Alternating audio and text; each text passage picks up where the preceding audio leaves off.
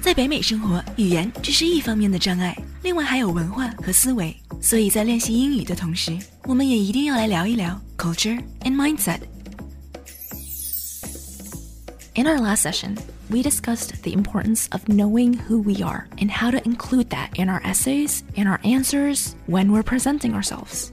Today, we're continuing on the same journey and we're going to focus on finding our why.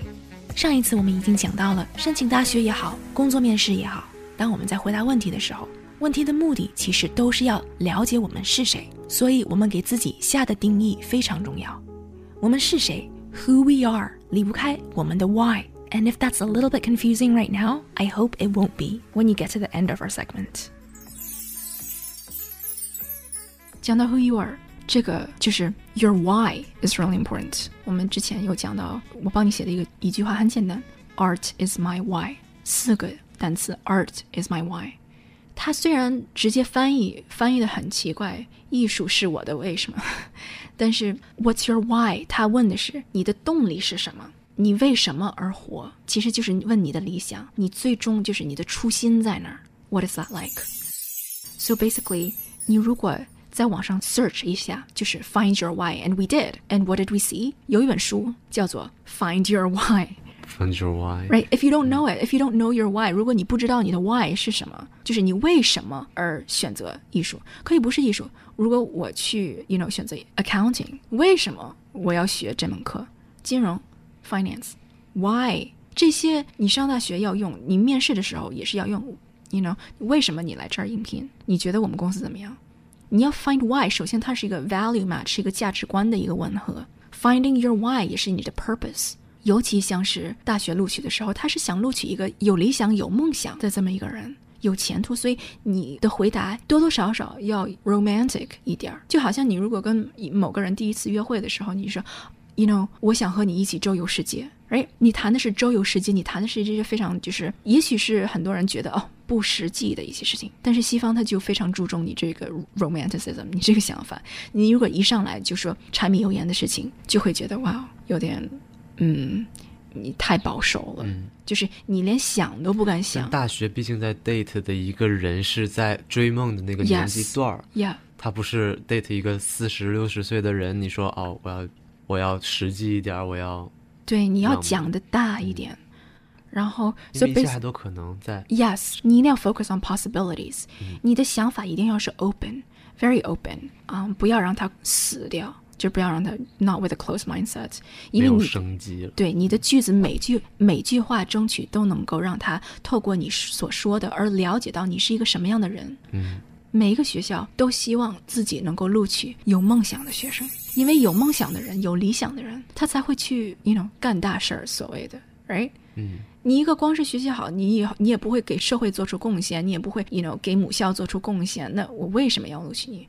我情愿录取一个分数低的，但是有梦想的人。我想给他这个机会，我也不会录取一个没有梦想、只会学习的人。为什么呢？因为他只会学习，他在哪儿都能学，他不用上学，就自己学，说不定也学得很好。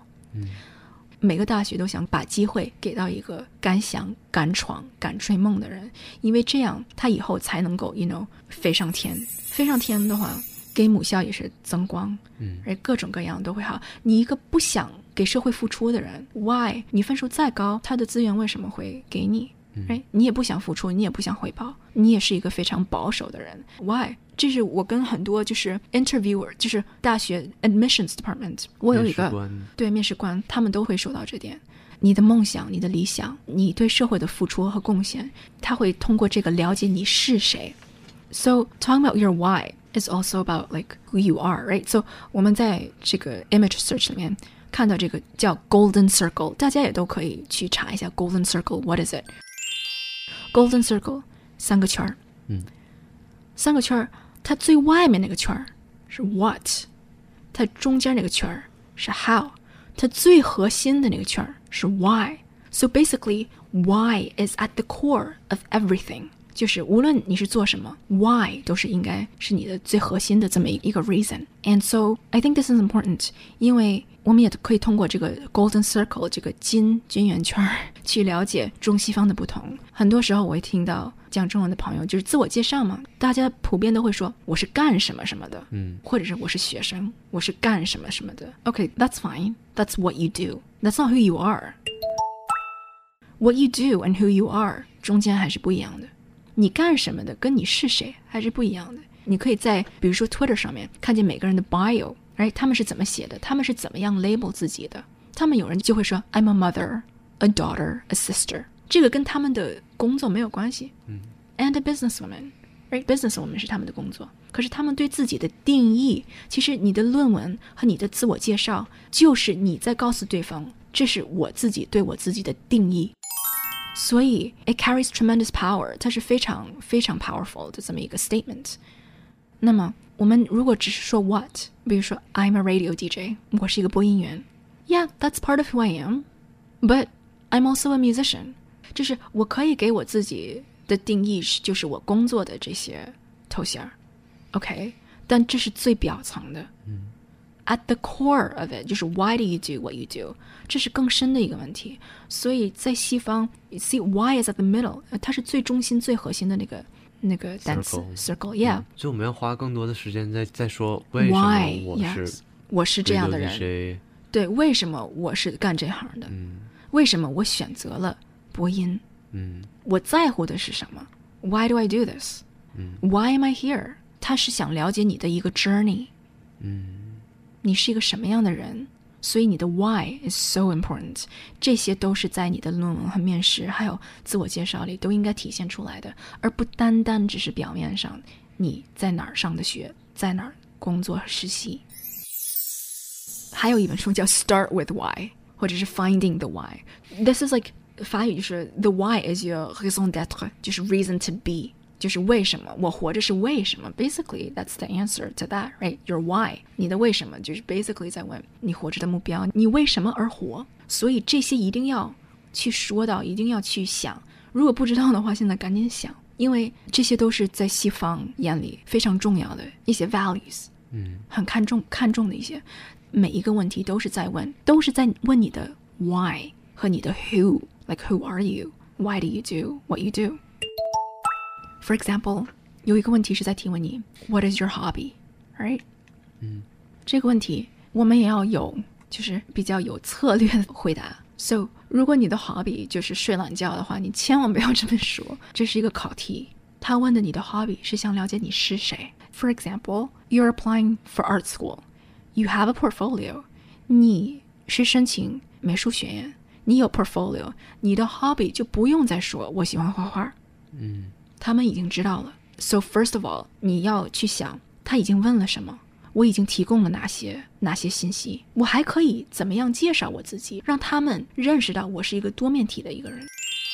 哎你可以说 My hobbies are watching movies。为什么我喜欢看电影？OK，so、again, why is important. Honestly，他不是说想了解你喜欢干的事情是什么，嗯他是通过了解你喜欢干的事情而了解你是谁，这是更深一层。Again, this is another way of asking who are you. If my hobby is watching films, I can say 我可以通过电影去周游世界，去了解世界各地的文化。所以我就知道了，你是一个爱了解世界的文化的人 Exactly 并不是我在乎你看喜欢看电影还是对你喜欢 吃饭。对你吃饭也可以说成你喜欢去做不同世界的，exactly，食物，对，说明你是一个什么样的人，喜他都欢去探索的 Yes 人所以你可以说成不一样的东西，但是那个 why 是 important。 very important。 So as we've learned today, who we are，我们是谁；how we define ourselves，我们是如何给自己下定义的。 These are at the core of our story when we present ourselves, when we write an essay, when we answer questions. It all comes from a place of knowing who we are and locating our why. And if you haven't thought about it this way, now is the time to start. Fellini once said, A different language is a different vision of life. But when your mindset hasn't switched over, it's difficult to get the picture. So do something every day that sparks your mind. Because when you light up, you light up the world.